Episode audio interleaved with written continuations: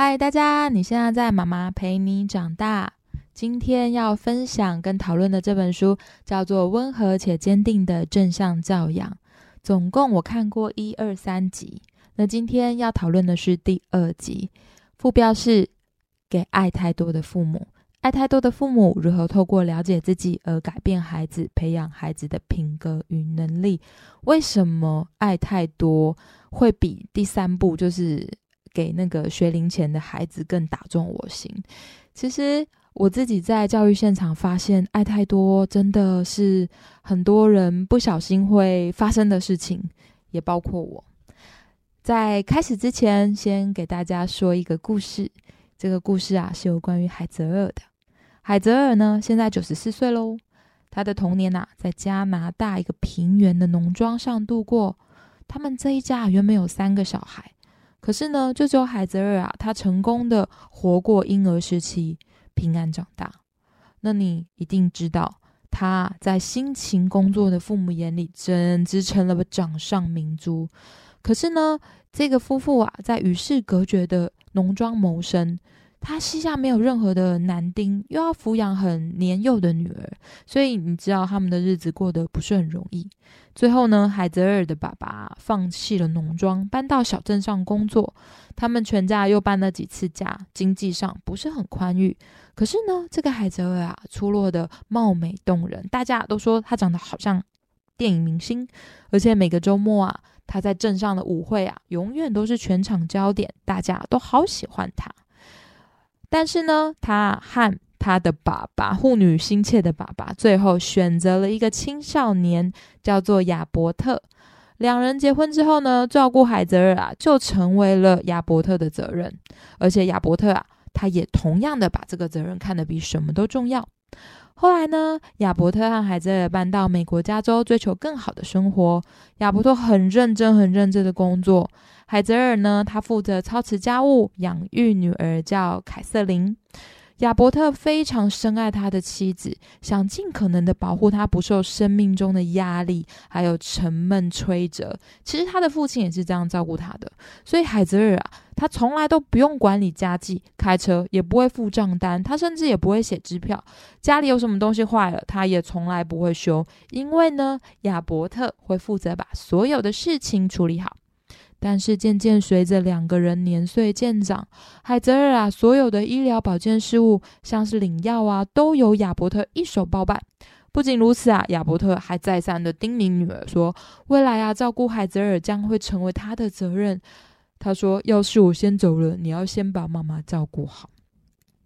亚伯特呢，在八十八年那年离开了海泽尔啊，悲痛万分。但是过了一段日子。凯瑟琳发现妈妈一直都没有从打击中恢复，而且她完全没有能力照顾自己，什么事都做不来。凯瑟琳试着教海泽写支票、付账单，但是呢，海泽尔就是坚称我就是学不会。后来啊，连他女儿也放弃教他了。海泽尔最后看什么都不顺眼，他思念的就是亚伯特一个人。所以呢，无论他女儿为他做什么，无论他再怎么努力打电话看妈妈表达关心，海泽尔通通都不满意。海泽尔总是抱怨连连，往鸡蛋里挑骨头。他没有发现，其实他女儿啊，现在还有自己的家庭要照顾。他完全不明白，为什么女儿没有马上举家过来陪他呢？爱太多的家人啊，使海泽尔丧失了照顾自己的能力，而且啊，他也不会懂得感恩身边拥有的一切。海泽尔后来啊，非常非常的长寿，可是他过得非常非常的不快乐。为什么呢？因为他身边的人都太爱他了。这个就是今天要讨论爱太多的议题。其实爱太多很正常哦。以下作者有归纳几点，如果你有，请举手，因为我举了很多次 没有。像如果你有过度保护，你怕他受伤，怕他犯错，怕他跌倒，然后你出手救援了，比如说你带便当，你帮他带便当，他忘记了，甚至是他没有时间写完作业，你最后帮他写了。以及纵容也是爱太多，因为比起严格，那个作者说纵容简单太多了。还有就是他如果在超商要东西，他你他发脾气要什么，你直接妥协，这个也很简单。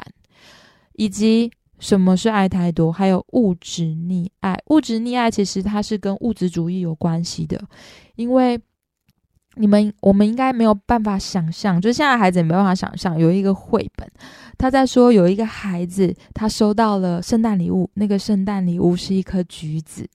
那美国家的孩子会说什么？他竟然觉得很开心，而且就只有一颗橘子。其实我自己觉得，小孩他开心的程度其实会很大，因为我们家的小孩他圣诞礼物是收到一个安全剪刀，才几十块钱，可是他抱着睡觉，你知道要放在那个就是他的小床的一个特殊的角落比较安全。他睡觉好久，那一个多礼拜，然后每天都要带着他，他的快乐是真的很大。其实孩子没有必要一直养大他的胃口，但是呢，因为现在的社群媒体啊，或者是现在的广告啊，他就会说。哦，你一定要买这个，它才会让你得到开心。可是其实呢，父母要强调的是，我们不是买不起啊，而是我们不能剥夺你长大成熟的机会。你是可以有能力去克制自己的欲望的。OK，好。那还有另外一个爱太多是什么？就是你没有要求孩子有贡献。你的孩子会帮忙做家事吗？这个很重要。这做家事几乎是我在实验国小的回家功课，这个很重要。还有，你有没有过度夸奖他了？就是他做什么你都好棒棒，这个也会造成什么呢？其实啊，当你知道孩子他没有机会知道自己能够处理失望的情绪、挫折的情绪，然后他也不曾靠自己的力量从失败中站起来，他就会没有勇气跟信心。那很多父母是因为缺乏这个认知。他没有自觉，所以他没有办法避开爱太多的陷阱。可是呢，一旦你知道，你只要去想他长期的影响，很多父母知道就不会了。所以，我们从现在开始了解爱太多到底是什么。那爱它真的不会是问题，但是你打着爱的名义所做的行为，刚开始其实后果都不太明显。像我们刚刚说的，你给他带便当，然后你迟到，你载他，然后他。东西掉了，你再重买给他，这些一刚开始都不明显。可是呢，你会在他日积月累的日子当中去形塑他的价值观。这个价值观就是有了这个经验，孩子对自己跟对生活会产生什么样的理解？他对自己跟对生活会产生什么样的理解？你只要以这个为指标就好了。里面有举一个例子啊，就是关于自己、他人跟世界。如果孩子从小啊就生活在爱，然后跟和善，然后还有大家都对他很好的一个环境里面，他就会觉得我自己是有价值的，然后我自己是可以克服的，然后他人是和善的，他人会鼓励我的，这个世界是有希望的。可是，如果他从小到大，他的是不健康的爱，比如说我们纵容啊、忽视啊、比较严厉，嗯，或者是会用言语去刺激、说羞辱他，他可能就会觉得自己是一个坏孩子，是不值得被爱的人，他人是不亲近的、危险的，那世界是不安全的，所以我要躲起来。他就会影响他的他的信念，所以你每一次在做的决定，都会让孩子对自己的决定，还有自己的观感、世界的观感、他人的观感有所变动。那我们要怎么做呢？首先，你当然要避开纵容跟严格，因为真相在这两者之间，就是温和且坚定。纵和就是以爱为名，但是你会让孩子相信爱。代表要照顾我，爱代表是我没有办法，你一定要爱我，我才有办，我我才是一个值得被爱的人。他会理所当然的过日子哦，因为其实以爱为名，父母通常会比较有良好的感觉。为什么？因为你不用说不行啊，你也不会觉得自己很自私啊，你会觉得哇，我好好，我这样对他，嗯。那严格呢，就是在另外另外一个极端值是什么？就是你他可能会丧失从错误中学习的能力跟意愿，以迫使自己在潜意识可能要对抗大人，或是觉得自己不好，因为他会要求要认同才会有价值。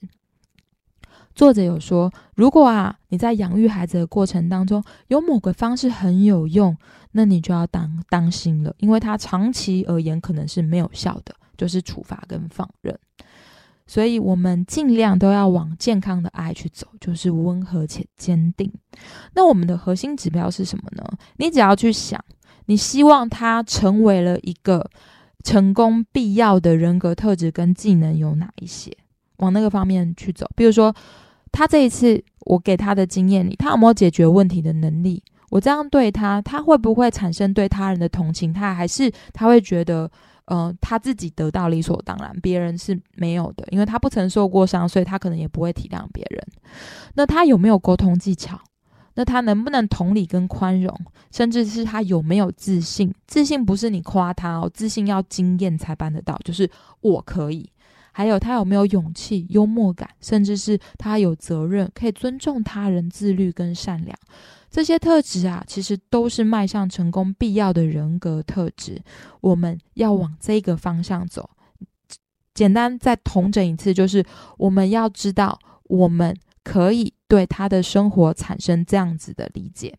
所以呢，父母要怎么做呢？父母要有意识的不负责。当这个问题是属于孩子的责任，迟到了，没有写作业，没有带便当。甚至是他出了一些事情，但是你一定要理清属于他的责任有哪一些。那大部分的父母其实会以为教养等于处罚，但其实不是的。你就是温和且坚定的说就好了。那怎么说呢？你可以说我愿意做什么，跟我不愿意做什么。像有一次，醒醒他就大哭着，他要玩具，他就说妈妈找，妈妈找。然后我就说，嗯。我不愿意现在帮你找，因为我不希望你成为一个就是你觉得你的东西掉了是别人的责任的小朋友。那我我当然知道他可能听不太懂，可是当我很认真的这样跟他说的时候，星星他就不哭了，他就自己跑去找了。所以 真的家长，你只要说我愿意做什么，跟我不愿意做什么去厘清，你只要有做到温和、坚定、尊重，其实孩子他会听的。那甚至你还可以跟年纪比较大的孩子一起动动脑，就是。哎，我们要解决这个问题哦。那我们一起探究它有可能的后果是什么，一起做这件事情。好，那另外作者还要归纳为什么会爱太多呢？其实你只要问啊，大家说要养出一个健康快乐的小朋友，最重要的是什么？很多爸爸妈妈，包括我啦，都会说是因为爱。但是其实啊，爱太多了。那我们现在要追究原因，其实有一个误区，叫做我们会以为自尊心跟自我价值等于是对自我跟人生的感觉好。我们要永远快乐，我们要永远符合，我们要有需求优先，所以一切以孩子为主。但是结果会让你感到很抱歉，因为孩子会觉得你们应该要照顾我啊。而且我要我要现在就要，很多小朋友都这样吼，所以大人后来只会自我牺牲跟劳碌奔波，却没有达到你希望孩子可以培养的成功的人格特质。另外还有为什么爱太多？这个我觉得很重要，就是文化。我们现在的手机、电视、网络实在是太猖獗了，而且啊，有一大笔的广告费用都是在瞄准儿童，他们向父母推销了奢华的生活形态。好像拥有物品变成一件非常重要的事情，没有没有这个物品就就不好。像 我那时候在代班，还有一个孩子他在打篮球，他就说：“你知道你全身的身家都比不上我这个球鞋吗？”然后还到处笑别人是穿冒牌的。那听孩子说，他每个礼拜都在选鞋子，所以你用物质去宠溺孩子，他的价值观其实就会长这样子。我们没有办法培养他的人际关系技能或是观念，但是你非常的方便，你给他手机，你给他物质，他就他就闭嘴了，他就听话了，这个非常的方便。可是然后呢？对，然后另外为什么会爱太多？就是你想要当谁眼中的好妈妈？这个有社会压力的哦。你想要当邻居的好妈妈，朋友当中觉得你是好妈妈，公婆的好妈妈，还是孩子觉得你是好妈妈？以长考虑长远影响，不以他人的观感为优先。其实孩子如果知道你坚守你的原则，他后来一定会感谢你的。所以我们要一直去想，健康成年人必备的技能和态度是什么？这个其实我。也要一直一直放在心里面，因为我会创造这个妈妈陪你长大，就是因为爱。但是我也发现自己有爱太多的现象。那我不希望我的孩子他活得理所当然，甚至是没有技能，因为这跟他的自我价值观也很有关系嘛。嗯，还有另外，为什么爱太多？就是你有愧疚感，深深的愧疚感。愧疚感是什么呢？比如说，如果你单亲，因为现在有高高离婚率啦，甚至是爸爸长期在外面工作的，你就会想要弥补他。那当你有这种弥补的心理，其实孩子就会学到受害心理，因为他会觉得，呃，我是不是很可怜？我有缺陷，所以我要特别的待遇。这很有可能的，你要注意一下。然后另外就是，如果你物质老是买超乎负担的，那孩子他同样也会学到，当我就只有薪水两万六的时候，我还是可以买名牌包，我还是值得拥有很多的东西。他就会一直做超乎负担的事情。所以记得你是以身作则的，我们不要买超乎负担的东西。然后还有就是，你可能会控制，因为你要保护孩子免于体验任何的悲伤、挫折、失望，所以他就没有办法自己经验那些东西，然后去对抗他，从而当当中长出自己的力量。那还有愧疚情境，就是在职父母，在职父母呢为什么会愧疚？因为很多专家说，真正好的爸爸妈妈应该要在家陪伴孩子。但是真的吗？其实孩子如果觉察到你很愧疚，因为你知道都在工作，他可能会利用愧疚，你的愧疚去为自己争取好处。那另外，其实托育啊跟在职也密切关相关。研究发现呐，其实。你如果在学龄前你托育，其实家庭因素是大于托育环境的，因为有很多青少年犯罪不是因为爸爸妈妈把他送去托育环境，其实有很多他可能看了过多的呃负面的网络视频，甚至是物质主义，然后甚至还有宠坏孩子，还有过度控制，这些其实才是导致真正青少年问题、犯罪、吸毒，甚至是未成年怀孕的关系，不是因为你。送托了或者在子，我觉得高质量的陪伴其实很重要。就是你的精心时刻，你把它呃好好的陪伴孩子，真的可以感觉得到的。那我们要如何消除这样的愧疚感呢？因为这个愧疚感是很多糟糕管教措施的根源。作者说的啦，它有个通用性，就是首先你要拆掉心里的愧疚开关。你要知道这个研究，就是在双薪或是单亲家庭当中。孩子一定仍然可以健全的成长，你要有信心，因为孩子通常抱怨的不是父母工作哦，父母工作不会伤害孩子啦，孩子抱怨的是共处的时间太仓促了，爸爸妈妈可能都在划手机或者在讲电话，或者是爸爸妈妈不情愿陪他们，然后没有听孩子的心声，这才是会造成孩子抱怨的主因，不是因为我们工作。那第二个是什么呢？就是你要自觉你不行溺爱，因为溺爱就是对孩子没有帮助，不是就只有顺我的人才爱我，或者是我要特别待遇。这其实我真心的就是跟大家说，我就遇到了很多这样的孩子，那他们原本的本质就是好孩子，可是因为他长期被累积这样子的信念，你要改哦，越大越难。我先说真的。那第三呢，你要如何消除你的愧疚感？就是我们可以事先决定我的愿意。你的愿意代表你尊重自己，孩子也会学会尊重你。那我们再好好的和孩子说清楚，做合理的事情，帮助他的事情，就是尊重孩子。所以你既尊重你自己，也尊重孩子，就是你的愿意，然后和孩子好好的说清楚。最后要说的，其实父母的态度才是关键。如果我们都让原则，就是他如何培养一个健康成年人的必备技能，或是现在的生活惯例。要坚持的原则是什么？让原则成为老大，不是他的情绪跟他的欲望。但是我们知道爱太多了，我们不要这么做。你还要有一个心理准备，帮我们打预防针，就是你要做好不愉快的心理准备。因为作者就有说啊，用健康的方式爱孩子啊，有时候是非常不愉快的，就像断奶一样。但他有说啊，就是成长就像断奶，那其实人类啊，他才会妥协情感。但你会发现，动物它不会哦，真的要出去了就是出去。老鹰一定会赶小鹰走，然后甚至是马啊，就是你不能喝奶，你就真的就不能喝奶，它就把它一直推出去，一直推出，因为它动物知道，就是唯有这样你才可以存活。所以其实断奶这件事情，就是对亲子双方都不简单，因为你要说不行。前面有听懂。可是呢，如果你说话不算话，其实孩子他不会听得懂“不行”的意思哦。他会说“不行”，就是再问一次，就是他会一直踩线、踩线、踩线，然后却发现说啊，到底是行不行？嗯，那我们爱太多之后，我们现在知道不要这样子了。那我们现在要好好的培养孩子的品格，因为这个对他的人生还有对社会整个经验都非常的重要。那品格有什么？需求呢？首先就是我们要先知道品格不是天生的，它不是一个天赋，它绝对是磨出来的。那你要有品格的话，首先孩子一定要有归属感跟价值。为什么？因为其实犯罪的人通常没有归属感跟价值。归属感跟价值和爱太多有什么关系？其实当你爱太多啊，可能小孩子也不会有归属感，因为他会觉得就只有爸爸妈妈帮我陪我，我才属于这个家。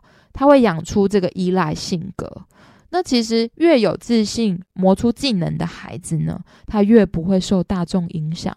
他可以决定他自己要做的事情。听起来是不是很好？而且归属感跟价值啊，童年的时候是爸爸妈妈，但是中学之后就是由他的同才提供哦。那只要在那之前培养他的自信跟判断能力，你就不用太担心了。嗯，因为最近我很喜欢那个老师林依晨，他还写了一篇《抖音一响，父母白养》，就是现在五六年级、高年级的小孩，他都在看抖音，甚至是歌曲一出来，全班都会唱。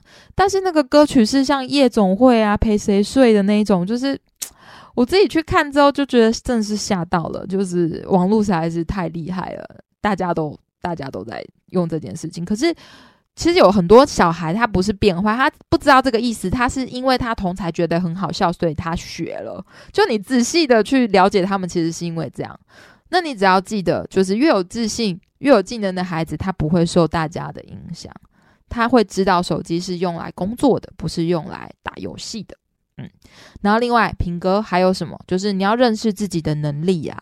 那我们前面有说到啊，你说你好棒，你好有能力，这对孩子来说没有用，因为自己的能力是唯有亲身经验才能的。我们自己都知道，当我自己觉得我有能力，都是因为我克服困难，我做到的时候。所以呢，爸爸妈妈要做什么事情呢？你只要常常问他说：“这个是什么？我们该怎么做？”对你一直引导他，可以认识自己的能力。所以我们希望他可以有品格。那他自己觉得可以自主的话，我们要导向他是帮助他人合作呢，还是更自私？这个帮助他人，我就要从洗碗讲起了。有一个妈妈，她从小到大只叫孩子洗自己的碗。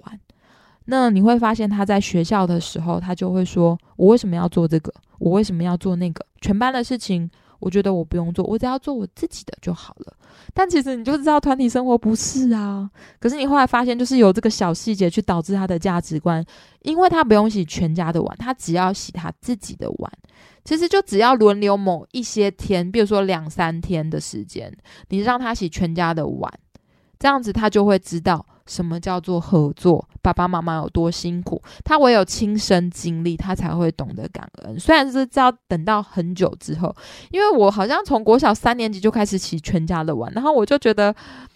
抱怨连连呐，就是还是很生气。可是很奇怪哦，长大的时候，真的很多时候，不管是在学校，或者是我在澳洲打工度假，甚至我在公司，我真的很容易去被选为负责人。那为什么我后来觉得，是不是因为我妈就是一直叫我洗碗，所以我就觉得全家的事情，就是大家的事情，其实只要你有能力，你都要帮忙做。这个其实是很有可能的。我后来看教育书，好像是这样。所以谢啦，就是妈妈叫我一直做全家家事这件事情。好，还有就是你有没有社交跟生活技能？